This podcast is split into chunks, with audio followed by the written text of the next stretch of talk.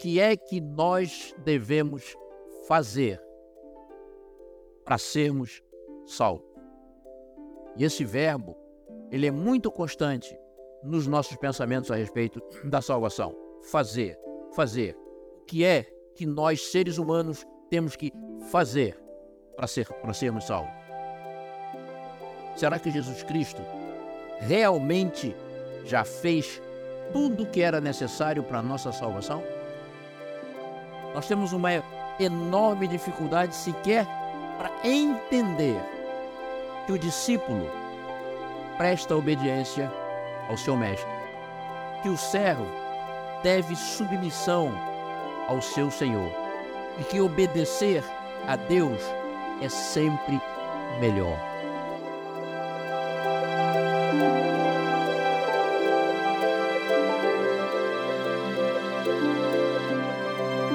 Olá, este é o podcast Encontro, o podcast semanal que lhe trará alimento espiritual para a sua semana. A mensagem de hoje tem como título Graça e Salvação e é apresentada pelo Mário Jorge Lima.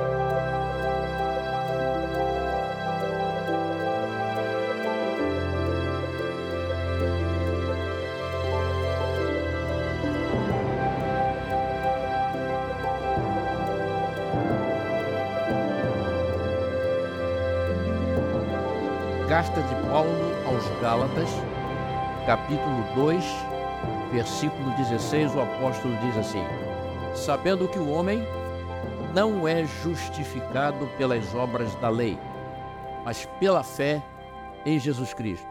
Assim também, temos crido em Jesus Cristo para sermos justificados pela fé em Cristo, e não pelas obras da lei.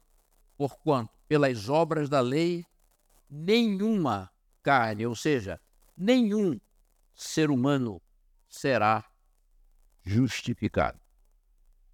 Uh, por esse texto que eu acabei de ler, os irmãos já devem ter entendido que nós vamos estar falando aqui de graça, sobre graça, sobre a doutrina da salvação, e aí na tela vocês podem ver os temas que nós vamos estar abordando ao longo dessa semana. Já devem ter visto também que segunda e terça nós não teremos culto. É, teremos hoje, amanhã e depois retomaremos na quarta-feira, como o pastor já explicou, até, até o próximo sábado. A mensagem do advento, irmãos, uh, ela tem dois grandes pilares. Eu gosto muito de ressaltar isso que está aqui. A mensagem do advento ela se sustenta sobre duas grandes colunas uma delas é a chamada soteriologia, que significa estudo da salvação. A outra coluna é a escatologia, que é o estudo dos eventos finais, aquelas coisas que se relacionam com o fim do mundo e com a volta do Senhor. Essas duas colunas têm como base a chamada doutrina do santuário e a tríplice mensagem angélica.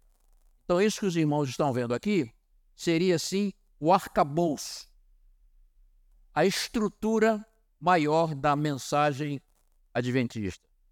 Eu gosto de dizer que essas duas colunas principais, elas devem ter no nosso estudo, nas nossas pregações, na nossa vida, elas devem ter exatamente a mesma importância. Por quê? Porque buscar graça, buscar salvação, sem a expectativa da volta de Jesus e da vida eterna, é pensar apenas nessa vida, essa vida limitada, acanhada que nós temos nessa terra. Por outro lado, estudar eventos finais sem ter a segurança da salvação em Cristo Jesus é fatalmente sentir medo.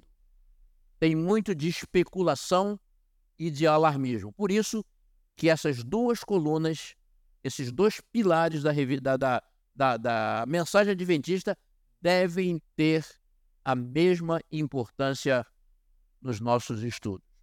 No entanto, não é o que normalmente acontece, eu já vou comentar isso. Mas nessa pequena se se semana de oração que nós estamos iniciando aqui, nós vamos nos concentrar nessas duas colunas. Os dois primeiros sermões serão sobre soteriologia e da quarta-feira para frente nós vamos abordar eventos finais. Eu quero pontuar hoje com vocês três dos elementos da chamada doutrina da salvação. E vamos começar pelo principal deles, que, há, que é a graça de Deus. Irmãos, não há, não há como definir plenamente o que vem a ser a graça de Deus. Deixa eu só fazer um, colocar um suporte aqui para melhorar um pouco a minha a visão do, do meu roteiro aqui. Só um momentinho.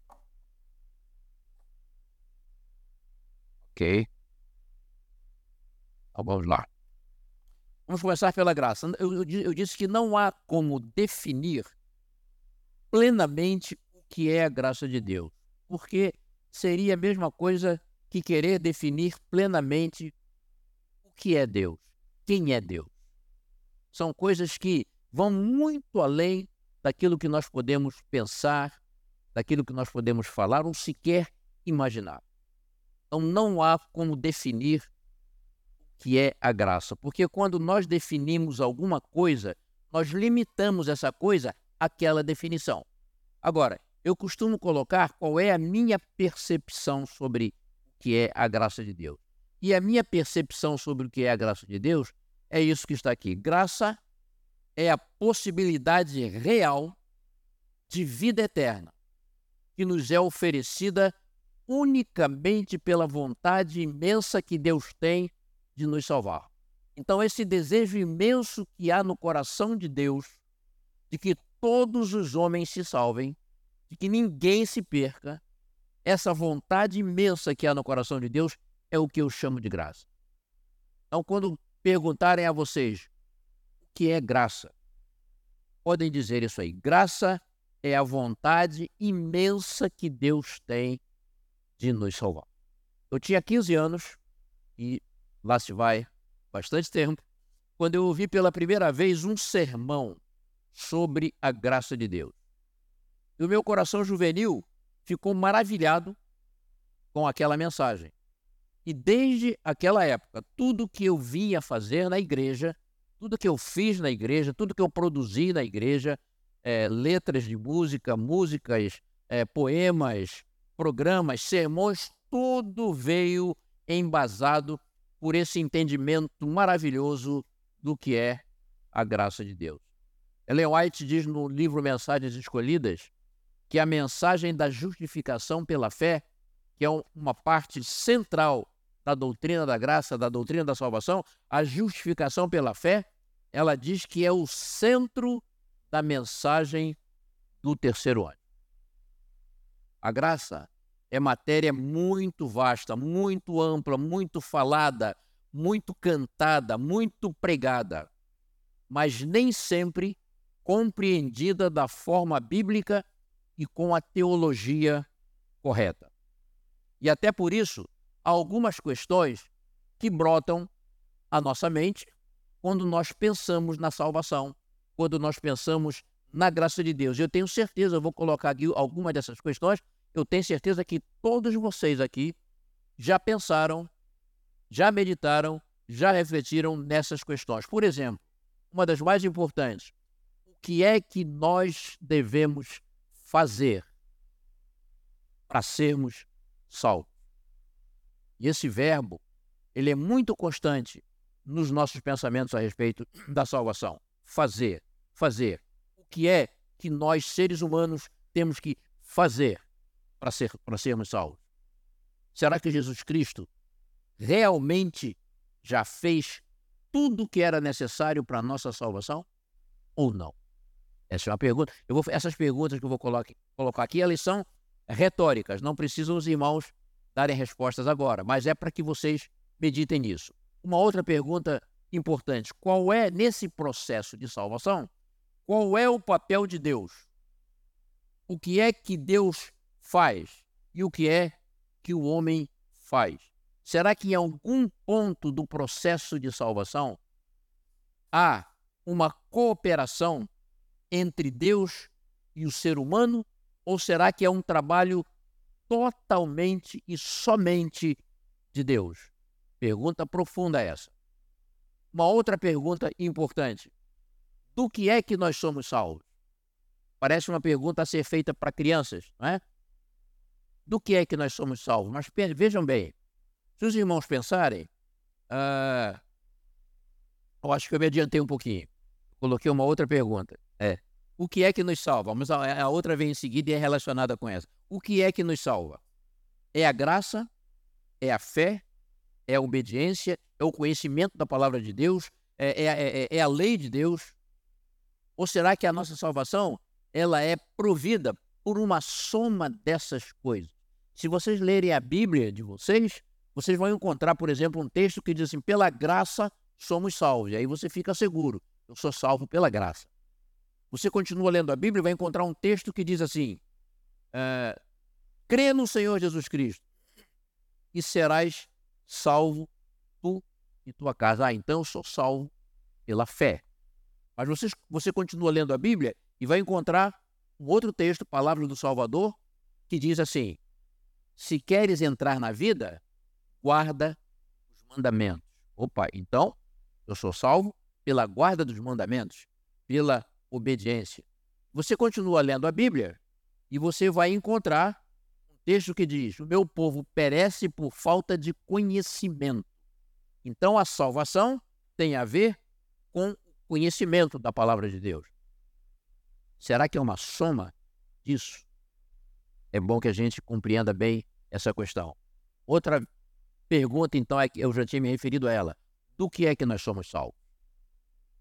Se os irmãos prestarem atenção, no mercado religioso, digamos assim, todas as religiões cristãs oferecem, o principal produto que elas oferecem é salvação. Todas oferecem salvação. Mas salvação do quê? E essa salvação oferecida, será que ela é de fato de graça? Será que ela é de fato para todos?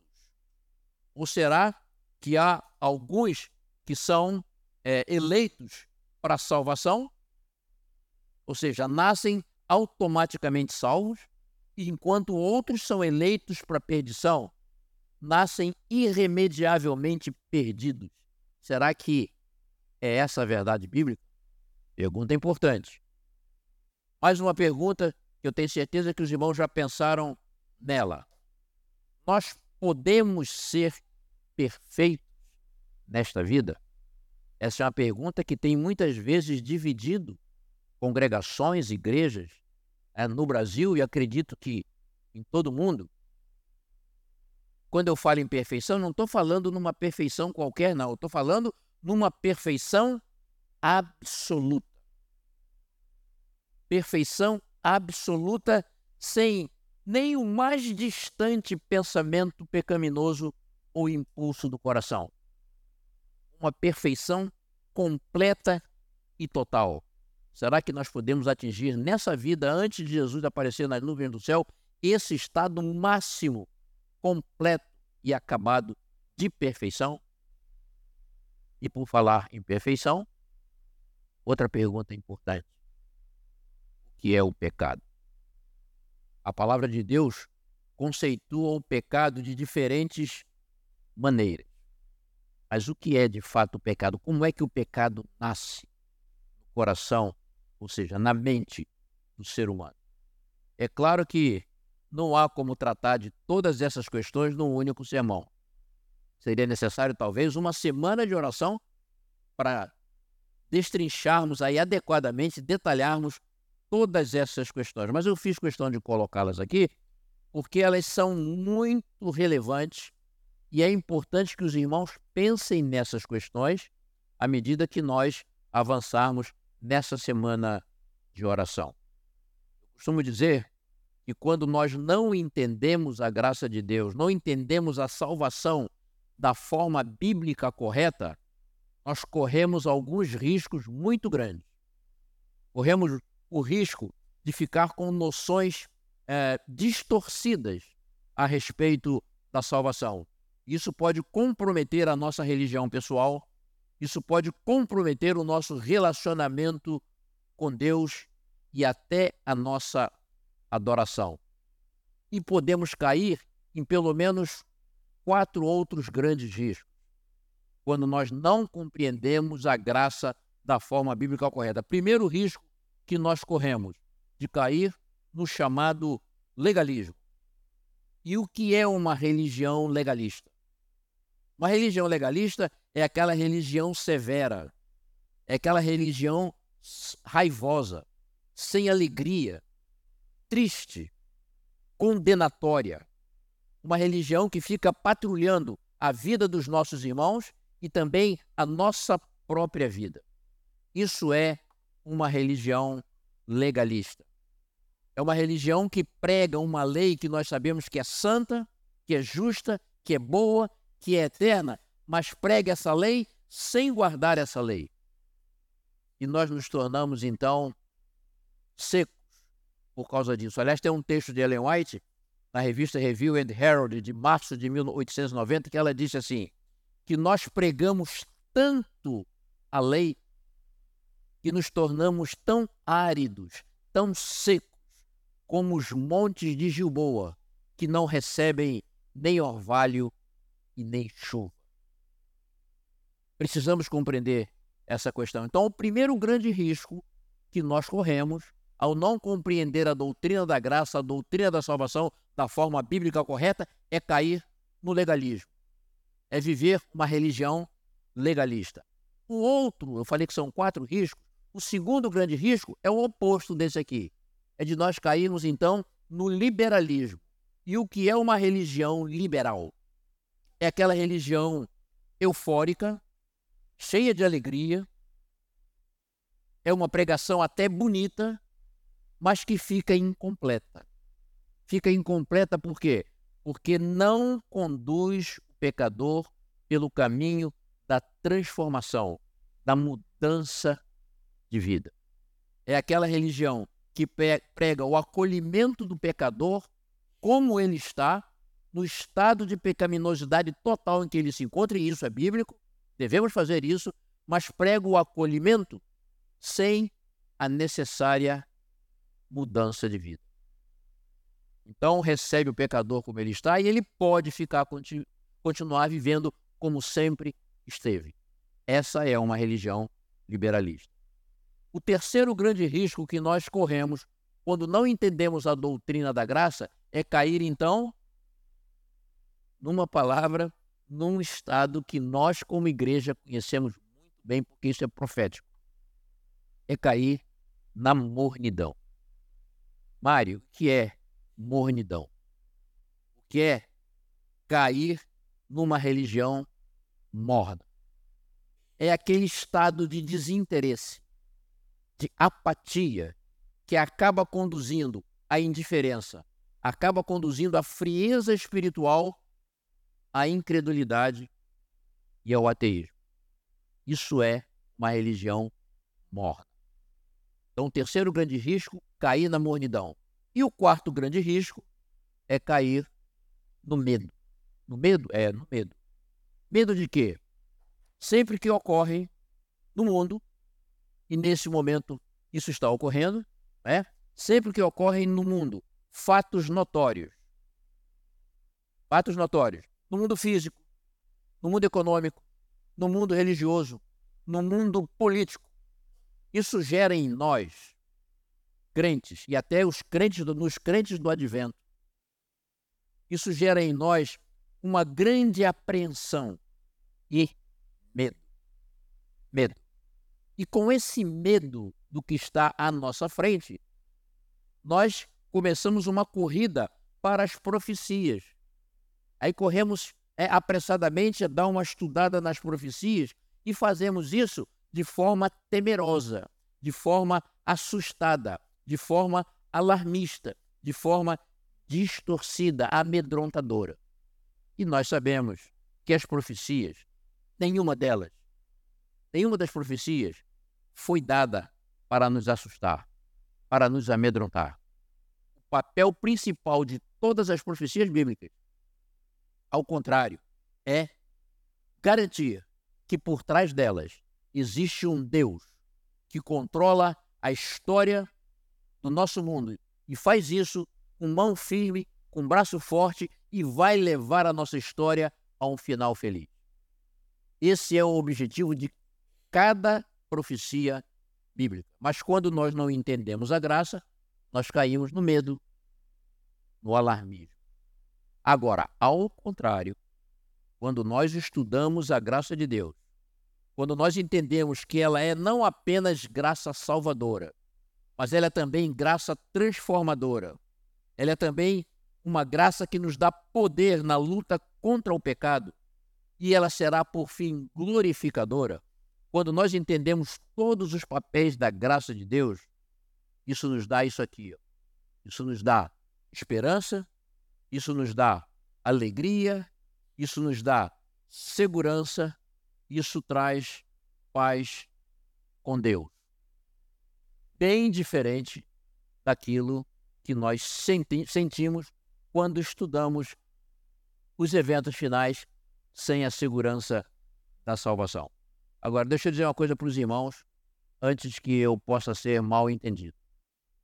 Quando nós damos a graça de Deus, toda a ênfase que ela merece, que ela deve ter, quando nós enaltecemos a graça de Deus como sendo o verdadeiro dom de Deus e a única garantia de nós sermos salvos, pode parecer, erradamente, que nós estamos tirando a importância de certos elementos da salvação, como, por exemplo, a obediência à vontade de Deus, como o conhecimento da palavra de Deus, como a própria fé, como a lei de Deus. Parece que nós estamos pegando esses outros elementos, colocando num segundo plano e enaltecendo apenas a graça de Deus. E não é isso que nós fazemos.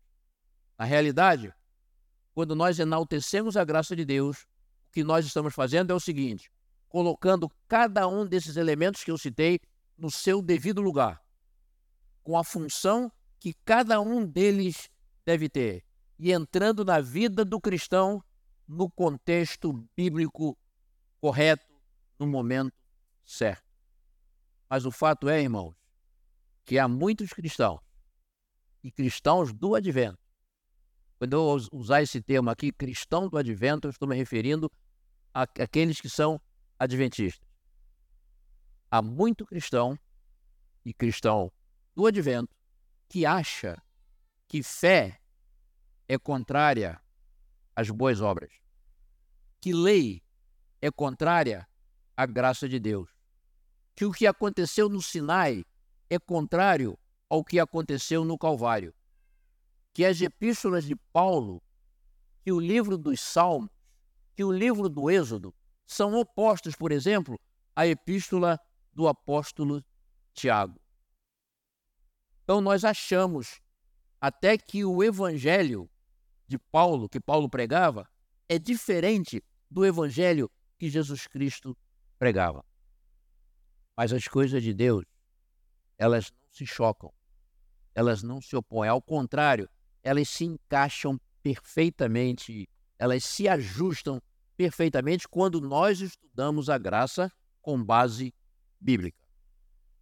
Uh, eu costumo dizer que o primeiríssimo, o primeiríssimo concerto de Deus com o ser humano foi aquele feito antes da queda. E, surpreendentemente, esse concerto não foi baseado na graça de Deus. Esse concerto foi baseado numa atitude de obediência por parte do primeiro casal toda árvore do jardim comereis livremente, mas dessa aqui não.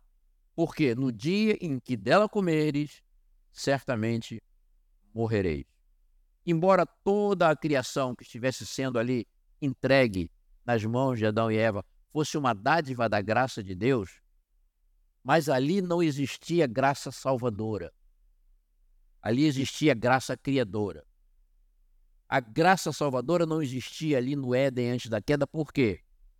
Porque graça só existe, graça salvadora só existe aonde há pecado. Naquele momento, daquele primeiro concerto de Deus com o homem, a graça era apenas uma provisão no coração de Deus, uma intenção, uma disposição no coração do Criador, aliás, de toda a divindade, de morrer pela criatura caso fosse necessário. A graça salvadora ali não existia. O que existia ali era graça criadora. Adão e Eva tinham todas as condições de prestar a Deus uma obediência plena, de forma natural, sem nunca pecar, nem no mais leve pensamento pecaminoso. Ao contrário de nós, eles não tinham tendência para pecar. Eles não tinham impulso para pecar. Tudo que Adão e Eva queriam era louvar o Criador, era adorar o Criador.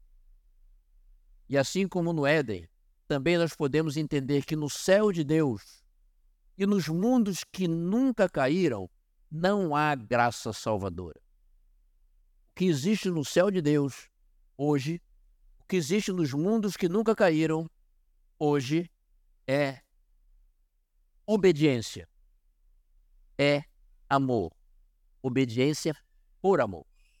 É isso que existe. Os anjos de Deus, na sua pureza, na sua inocência, eles não conhecem a graça de Deus. Vou mostrar um texto para vocês que diz exatamente e que se encontra no livro Maravilhosa Graça de Deus, de Ellen White, página 25. Olhem que texto impactante. Jamais teríamos conhecido o significado da palavra graça se não tivéssemos caído. Deus ama os anjos sem pecado, os quais fazem o seu serviço e são obedientes às suas ordens. Mas esses seres celestiais nada sabem sobre a graça. Por quê? Porque jamais necessitaram dela. Por quê? Porque jamais pecaram. É claro que os anjos acompanham a nossa história mas eles não têm o conhecimento do que é graça, do que é perdão, do que é arrependimento, do que é confissão, do que é fé. Por quê? Porque todas essas coisas surgiram em função do pecado e eles nunca pecaram. O que eles conhecem é o amor de Deus, que eles conhecem é obediência por amor. E essa graça, por mais maravilhosa que seja, essa graça que nós conhecemos, ela não será para sempre necessária. Por quê? Porque como ela só existe onde há pecado, quando não houver mais pecado, não há mais necessidade de graça salvadora. Aliás, tem um texto do livro Mensagens aos Jovens que diz exatamente isso. Ele diz ali: exerceremos domínio próprio até que a graça se perca na glória. Quando formos glorificados, obteremos novamente a natureza santa de Adão e Eva antes do pecado. A partir dali, não precisaremos mais da graça salvadora. Ali, a graça, como elemento de salvação, deixa de existir. Mas então veio a queda, e a partir da queda do homem, todos os concertos de Deus, aquele feito com Adão após a queda, com Noé, com Abraão, com Isaac, com Jacó, o concerto do Sinai, o concerto da nova aliança, todos eles passaram a se basear numa oferta espontânea de graça salvadora da parte de Deus, não mais obediência. Não que a obediência não fosse necessária. Estou dizendo que concerto, os concertos de Deus com o homem a partir da queda não se baseavam mais na obediência, mas se baseavam profundamente numa oferta voluntária e espontânea da graça de Deus. A obediência passou a ser uma consequência da salvação. Por quê? Porque o homem não conseguiria, a partir dali, oferecer a Deus de forma natural, sem qualquer ajuda. Ele não, ele não conseguiria mais prestar a Deus obediência perfeita. Alguém perfeito teria que vir fazer isso, obedecer à lei com perfeição e então disponibilizar essa obediência ao homem como oferta de graça, sem qualquer merecimento da parte do homem. Então, acabei de falar aqui inicialmente sobre esse elemento que eu disse que é o mais importante do plano de salvação, que é a graça de Deus. Vou falar sobre três elementos. Vamos então ao segundo elemento, que é a tão falada obediência. Esse é um, item que sempre foi um problema para todos os cristãos. Por quê? Porque nós temos uma enorme dificuldade em obedecer. Nós temos uma enorme dificuldade sequer para entender que o discípulo presta obediência ao seu mestre, que o servo deve submissão ao seu senhor e que obedecer a Deus é sempre melhor. Nós temos dificuldade de compreender isso. Então nós resistimos. Isso é natural em nós. Isso é efeito do pecado. Nós resistimos em obedecer à vontade de Deus. Aliás, muitos cristãos até se sentem desconfortáveis, se sentem incomodados quando eles quando se fala para eles na questão da obediência, quando a obediência é mencionada no contexto da salvação. E esse desconforto vem essa estranheza vem porque esses cristãos, entre os quais nós muitas vezes nos incluímos, eles dizem que a nossa natureza caída, que Paulo chama de inclinação da carne, ela nos impede de obedecer. Então, quando se fala em obediência, muitos cristãos, então, que pensam dessa forma, que a nossa natureza caída nos impede de obedecer aos comandos de Deus, eles se sentem pouco à vontade em relação a isso. Na verdade, eu diria aos irmãos que a nossa natureza caída, ela de fato dificulta o nosso ato de obedecer. E dificulta muito, mas ela não impede. E nós vamos ver isso aqui até o final dessa semana de oração. Por quê? Porque nós temos todo um arsenal divino, todo um arsenal de ajuda do céu que está ao nosso alcance, que está à nossa disposição quando nós buscamos fazer a vontade de Deus. E não nos iludamos, irmão. A nossa Bíblia está cheia de apelos de Deus aos seus filhos para que o obedeçam. Então, se há muitos apelos de Deus na Bíblia para que nós o obedeçamos, será que Deus está nos pedindo algo que nós não temos condição de apresentar a Ele de alguma forma? É? Mas nós vemos isso na Bíblia. Só que nós entendemos que Deus não exige obediência. Deus deseja a nossa obediência. Deus pede a nossa obediência. Deus espera a nossa obediência. E quando nós tomamos a atitude, que é um dom do Espírito Santo, quando nós tomamos a atitude de obedecer, isso é motivado pelo Espírito Santo de Deus, Deus com certeza toma parte nisso e temos toda a ajuda do céu para que possamos fazer isso. Nem por isso poderemos nos considerar perfeitos. Deus, irmão, na sua presciência e no seu amor, ele sabe e ele quer o que é melhor para cada um de nós. Seis mil anos de experiência Deus tem, Deus tem nesse trabalho de nos oferecer o que é melhor. Seis mil anos de história nos mostram que não fazer a vontade de Deus é uma péssima escolha. É uma opção totalmente errada. Se nós não cremos em um Deus assim, em um Deus que é soberano e é bom, nós só temos uma opção: é construir um Deus à nossa imagem e semelhança. É procurar um outro Deus. Porque o Deus no qual nós cremos, ele é soberano, ele é bom, ele sabe o que é melhor para cada um de nós. Mas tem um detalhe em relação à obediência. Então, eu estou enaltecendo aqui agora o segundo elemento, que é a obediência, e dizendo que Deus espera que nós o obedeçamos.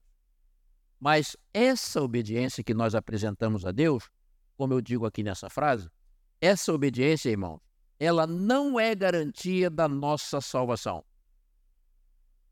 Nenhum de nós será salvo em função da obediência que apresentamos a Deus. A nossa obediência não determina a nossa salvação. A nossa obediência, ela mostra tão somente de que lado nós estamos e a que Senhor nós servimos. Nesse grande conflito, a obediência vai mostrar a qual dos dois exércitos em guerra nós queremos nos alinhar. De que lado estamos e a que Senhor nós servimos. Mas a nossa obediência em si mesma nós sabemos como Deus a considera, como Deus considera a nossa justiça, como trapo de. E sem dúvida, o crente salvo, isso eu não tenho a menor dúvida e espero que os irmãos também não tenham. O crente salvo pela graça, justificado pela fé, ele é estimulado todo o tempo permanecer nessa condição de salvo. E a permanência nessa condição de salvo, ela se dá pelo processo diário de é, relacionamento com Deus, de submissão consciente à vontade de Deus, né, de caminhar com Deus. Esse é um processo que nós conhecemos e chamamos de santificação. Além disso, irmão, todo cristão salvo pela graça, ele vai sim ele vai procurar de forma natural, de forma espontânea, ele vai procurar obedecer a Deus. E tem mais, não só obedecer. Obedecer à vontade de Deus, só obedecer por obedecer, não é suficiente para termos um bom relacionamento com Ele. Mais do que obedecer, nós temos que gostar disso. Nós temos que amar a atitude de obedecer a Deus. Davi dizia assim no, no Salmo 119: Ó, oh, quanto amo a tua lei! É minha meditação de dia e de noite. Não basta obedecer à lei de Deus. Não basta obedecer à vontade de Deus. Nós temos que gostar disso. Nós temos que nos sentir bem com isso. Se nós não nos sentimos bem com o ato de obedecer à vontade de Deus, se nós não sentimos real prazer, se nós não sentimos interesse, alegria, segurança nessa submissão à vontade de Deus, mas ao contrário, sentimos um certo incômodo, uma certa impaciência, um certo desconforto, uma certa inquietação com o ato de submissão à vontade de Deus, eu vou dizer para os irmãos e digo isso para mim em primeiro lugar. Nós temos que buscar com oração, rever a nossa religião pessoal. Alguma coisa está muito errada no nosso relacionamento com Deus se nós não sentimos prazer nesse relacionamento. Até porque a Deus só agrada, como diz Paulo em Romanos 16, 28, a Deus só agrada a obediência por fé. Essa é a obediência que agrada a Deus. E agora vamos ao terceiro elemento da salvação, sobre o qual eu quero conversar com os irmãos nesse nosso primeiro encontro, tá bom? E esse elemento é a fé. A fé, irmão, é, tem, uma, tem uma diferença básica entre você, entre eu e, e vocês, entre nós obedecermos à vontade de Deus como obra da lei ou obedecermos à vontade de Deus como obra da fé. É muito diferente. Isso vai explicar, que eu vou dizer agora, essa diferença básica entre obedecer a Deus como obra da lei ou obedecer a Deus como obra da, obra da fé. Isso explica a aparente, a, o aparente conflito entre o que Paulo diz e o que Tiago diz. Paulo fala em obras da lei e bate firme contra as obras da lei. Tiago fala em obras da fé. Então, na verdade, Tiago e Paulo não ensinam coisas diferentes. Podemos dizer que eles se formaram na mesma universidade. Eles falam exatamente a mesma coisa. Nós podemos obedecer qualquer mandamento da lei de Deus. Por exemplo, o sábado. Podemos obedecer, observar o sábado como obra, como obra da lei, e isso não agrada a Deus. Ou podemos observar o sábado como obra da fé. E isso Deus espera de nós. Vou repetir: podemos obedecer qualquer ordenança de Deus como obra da lei, isso não agrada a Deus, ou como resultado da fé. E segundo Tiago, é isso que Deus espera de nós. Agora, tem um problema em relação à fé. Sabe qual é? A fé, irmão, ela, ela, ela não se vê. Você não consegue ver quando alguém tem fé. Você não consegue ver a fé de ninguém. Se vê a fé. O que nós vemos, o que nós vemos é alguma coisa que a fé produz. Ou seja, a fé só é vista nas boas obras que ela produz. É por isso que fé sem obras, ela não existe. A Bíblia diz que fé sem obras, ela é morta. Eu vou dar, deixa eu só desligar aqui. Eu acho que o meu celular disparou aqui. Já estou, já estou ajeitando aqui. Então, eu estou dizendo a vocês, estou dizendo a vocês que há uma diferença entre obedecer por obra da fé ou por obra da lei. E que a fé, o problema em relação a ela é que nós não vemos a fé. Você só consegue ver a fé de alguém através das obras que ela produz. É por isso que uma fé que não tem obras, ela não existe. Porque a fé sempre vai produzir boas obras. Porque fé sem obras é o quê? É morta. Então vejam, fé sem obras não é fé. Pode ser chamada de crendice, pode ser chamada de misticismo, pode ser chamada de superstição, mas não é fé. Por isso o termo fé e obras é desnecessário. Quando você fala em fé, você necessariamente está falando das obras resultantes da fé, porque a fé sem obras, ela não existe, ela não é fé. Então basta dizer fé, porque as boas obras estão implicadas na fé. Mas agora vejam, isso é, nada tem a ver com uma imagem que eu vou mostrar a vocês aqui. Isso é uma imagem, uma imagem muito interessante e é algo que nós costumamos aprender quando nós começamos a estudar as coisas espirituais. É aquela história do barquinho que tem dois remos. Um dos remos se chama fé, o outro remo se chama obras. E nós então costumamos ensinar que quando nós remamos usando apenas o remo da fé, o barquinho, o barquinho fica andando em círculo. Se nós usamos apenas o remo das obras, ele fica também andando em círculos. E que nós precisamos, então, é, remar com os dois remos para que o barquinho possa andar. Nós aprendemos isso. Mas isso aí também, teologicamente, está errado. A salvação não é alcançada por uma soma de fé mais obras. Na realidade, a figura correta desse barquinho seria essa aí. Na verdade, a graça de Deus é que é o motor da nossa salvação. A graça é que conduz o barquinho na direção da salvação. Você usando o ramo da fé, o remo da fé e o remo das obras, você fatalmente vai andar um pouquinho, vai se cansar e não vai chegar ao porto seguro. Mas o motor da graça, esse sim, esse vai levar você ao porto seguro. Então, a fé que faz o homem entrar no barquinho, ela que faz o homem entrar no barquinho, é a fé que faz com que esse barquinho vá para frente produzindo boas obras. As boas obras, como nós já vimos, elas são sempre, elas são sempre um acompanhante da nossa fé. Elas fazem parte necessária da nossa fé.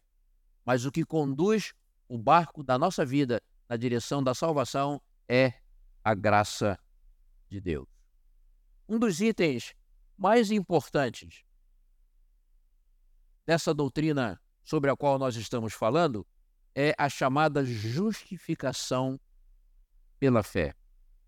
A justificação pela fé é de grande relevância para o crente em Cristo Jesus. Por quê? Quando nós afirmamos que nós somos justificados pela fé, nós excluímos qualquer outra coisa que venha da parte do homem. Vou repetir. Quando nós afirmamos que nós somos, e Paulo disse isso no primeiro texto que nós lemos nesse sermão, que nós somos justificados somente pela fé, nós estamos excluindo desse processo qualquer coisa que venha da parte do homem. Mas eu vou mostrar ao final dessa nossa primeira conversa que a justificação ela tem uma base ainda maior e mais ampla. No entanto, essa fé que está aí, a fé pela qual nós somos justificados, e que nós já vimos que ela resulta necessariamente em boas obras, ela não possui valor de salvação em si mesma. Estou dizendo o seguinte: você usar a expressão salvo pela fé, essa não é uma expressão biblicamente, teologicamente correta. A fé não nos salva. Até porque a fé é algo que ocorre na nossa esfera. É o homem que manifesta fé. E como é uma coisa que ocorre na esfera do homem, é algo que ocorre no ser humano, essa fé falha, a fé diminui, a fé até morre. Então veja, não podemos ser salvos por algo tão fraco assim. Algo que falha, algo que diminui, algo que morre. Então ninguém é salvo pela. A fé tem um outro papel e nós já vamos ver o papel da fé. O papel dela não é nos salvar. O papel da obediência também não é nos salvar. Porque a nossa obediência, ela é totalmente falha. Ela não ocorre sempre.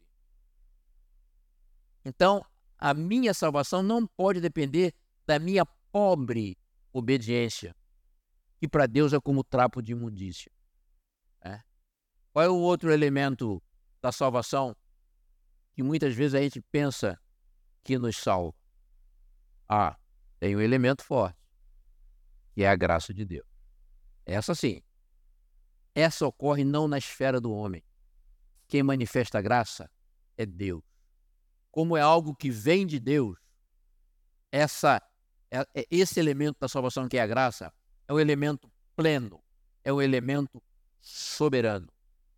O livro desejado de todas as nações, falando a respeito da fé, vejam o que ele nos diz. Olha o que ele nos diz. É isso que está aqui? Desejado de todas as nações? É, né? Se não for, eu, eu às vezes eu, eu daqui não consigo ler isso aqui por causa do meu problema de visão. Então vejam, olha que coisa básica e definitiva. Mediante a fé, nós recebemos a graça de Deus. Então, a fé é o elemento pelo qual nós tomamos posse da graça de Deus. Você não vai tomar posse de uma coisa na qual você não acredita. Esse é o papel da fé, é você acreditar naquilo que está sendo dito a respeito da graça de Deus. Então, está dizendo ali, mediante a fé, recebemos a graça de Deus, mas a fé não é o nosso Salvador. Ela não obtém nada. Ela é tão somente a mão que se apega a Cristo e se apodera dos seus méritos. A fé é o remédio contra o pecado. Então a, pé, a fé não nos salva. Ela se aposta de algo que nos salva. E esse algo que nos salva é a graça de Deus. Então não usem a expressão fé salvadora, porque não existe fé salvadora. A fé é apenas justificadora. O que existe é graça salvadora. Uma maneira simples de ilustrar é, o que é a salvação é essa imagem aqui. Está muito clara, mas eu acho que dá para os irmãos verem. A graça de Deus é como se fosse a mão de Deus estendida desde os céus em reconciliação com o ser humano. Fé é a mão do ser humano que se estende e se apossa da graça de Deus. Então é, um, é, um, é uma ação conjunta. A graça é a mão de Deus se estendendo desde os céus de forma salvadora. A fé é tão somente o ato do ser humano, então, estender a sua mão e se apossar dessa graça salvadora. Então, a salvação fica sendo o quê? Fica sendo uma ação primeira de Deus, é Deus quem age primeiro, oferecendo graça a todos os homens. Está lá em Tito 2, versículo 11. E que é então a fé? A fé é uma reação é uma reação secundária do ser humano que manifesta então crença, que manifesta então aceitação naquilo que está sendo oferecido por Deus. Nós encontramos isso em João, capítulo 1, versículo 12. Então, pela Bíblia, nós entendemos que é assim que Deus age, de modo unilateral, de modo espontâneo. A salvação é um ato unilateral, espontâneo de Deus na direção do ser humano, que pode aceitar esse presente ou não. Ele aceita esse presente na hora que ele crê. E mesmo esse ato de crer é trabalho do Espírito Santo de Deus. Mas, embora nós não sejamos salvos pela fé, e sim pela graça, a fé acaba sendo fundamental indispensável nesse cenário de salvação, porque de nada serviria o maravilhoso plano de salvação, de nada serviria a cruz de Cristo, de nada serviria a morte substituta de Cristo, de nada serviria ou servirá a volta de Jesus e a vida eterna se o pecador não crer, se o pecador não acreditar em nada disso. Então, embora a fé não seja um meio de salvação, ela é um meio de você se apossar dessas coisas, porque se você não crê, nada disso vai se tornar seu. Mas o que salva você não é a fé, é tão somente a graça de Deus. Então, mesmo que a fé não tenha valor salvífico, como dizem os teólogos, ela é o meio pelo qual nós obtemos justificação. É o meio de nós nos apossarmos dessa graça salvadora que nos é estendida desde os céus. Então, Paulo estava certo quando ele disse isso aqui, né? quando ele disse no texto que nós lemos lá no início, de que nenhuma carne, nenhum ser humano seria justificado pelas obras da lei, somente pela fé. Boas obras e obediência são coisas para quem já foi salvo para quem já foi justificado, para quem já conhece a Deus. Depois que você então é salvo, é que você passa a obedecer, é que você passa a praticar boas obras. Mas isso não antecede o ato de salvação concedido por Cristo Jesus. Então, esse homem que acabou de ser justificado por Deus, ele ainda não conheceu nada, ele ainda não obedeceu nada, ele foi justificado por um ato de fé. Ele acreditou em algo que pregaram para ele, que mostraram na palavra de Deus que é real, que é verdadeiro. Ele creu naquilo, mas ele ainda não obedeceu nada. Ele só creu em alguém que obedeceu e obedeceu com perfeição. Aí esse homem pode tomar duas atitudes: ou ele renegar esse conhecimento, ou ele abrir o coração para a fé. Se ele abre o coração para a fé, então é quando as coisas vão começar a acontecer na vida dele. A justificação pela fé, irmão, a justificação do crente, Então, ela é um novo conceito, ela é um novo entendimento, um novo olhar de Deus a respeito do ser humano. A partir do momento da justificação, quando Deus então olha para o homem pecador e ele então vê o homem pecador através daquela fé que o homem pecador manifestou. Mas esse processo abençoado, ele vem de Deus para o homem, ele não vai do homem para Deus.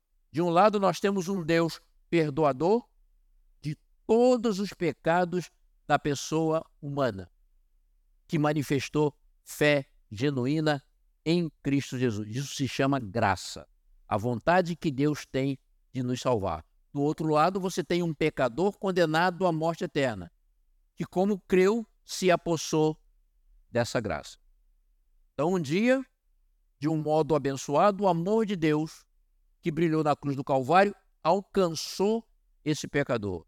Esse pecador, então, creu, acreditou, se arrependeu de todos os seus maus caminhos começa, então, a deixar os seus pecados e quer essa vida nova fazendo parte da vida dele. Então acontece isso aqui. É um texto que está. Estou terminando a nossa primeira conversa dessa semana de oração. Uh, mensagens escolhidas. Está no livro Mensagens Escolhidas. É isso que está aqui? Sim. Olhem que coisa linda. Isso aqui é o momento da justificação. É o que acontece quando o homem crê. Olha lá. O Senhor então lança a obediência de seu filho crédito do pecador. A justiça de Cristo é aceita em lugar do fracasso do homem. E Deus recebe, perdoa, justifica a pessoa arrependida e crente. E trata essa pessoa como se ela fosse justa. E ama essa pessoa da mesma forma que ele ama seu filho. Isso é ser justificado pela fé nos méritos, não nos nossos méritos próprios, mas nos méritos de Jesus Cristo. É isso que é justificação pela fé, obra de um instante, ato totalmente da parte de Deus, sem cooperação humana, a não ser o homem crendo. É isso que torna possível a justificação pela fé. Daí para frente é vida nova, irmão. Daí para frente é vida nova. Nós estamos já terminando. Eu teria mais algumas coisas para falar, mas que eu vou deixar para falar a partir do sermão de amanhã. Só quero ressaltar aqui os três elementos sobre os quais eu falei. Eu falei aqui sobre graça e disse que graça é o que nos salva. Graça é o que provê, é o que garante a nossa salvação. E ela está estendida a todos os homens, como diz em Tito 2,11. Nós falamos aqui sobre fé. E o papel da fé é acreditar na graça. De nada adiantaria a graça se o homem não acreditasse nela. Então, o papel da fé é se apossar da graça de Deus. E o papel da obediência? A obediência vem como obra da fé. A obediência apenas comprova que nós de fato cremos. Comprova de que lado nós estamos e a que Senhor nós queremos servir. Que Deus nos abençoe, irmãos, a compreender a colocação desses elementos. Onde é que entra a fé, onde é que entra a graça, onde é que entra a obediência, onde é que entra o conhecimento da palavra de Deus, onde é que entra a lei de Deus. Quando nós conseguimos é, estudar esses elementos e encaixar cada um deles no processo de salvação, entrando na vida do cristão no momento certo, com a função correta, aí nós de fato temos uma coisa que nós chamamos, obtemos algo que nós chamamos de alegria e certeza da salvação. Que Deus nos abençoe, que ao longo dessa semana, e continua amanhã, vai ter uma folguinha na segunda e na terça, e retomamos na quarta-feira, que ao longo dessa semana nós possamos ir compreendendo mais e mais esse processo salvífico e assim possamos fugir daquelas quatro coisas que eu citei no início. Possamos fugir do legalismo, possamos fugir do liberalismo, possamos fugir do liberalismo, possamos fugir uh, das nossas da nossa justiça própria, possamos fugir do medo e possamos fugir de qualquer outro elemento que nos afaste daquele que realmente nos salva, que é a graça de Deus. Que Deus nos conceda um restante de sábado feliz, ter uma música especial agora, eu acredito. Depois nós encerramos Maranata.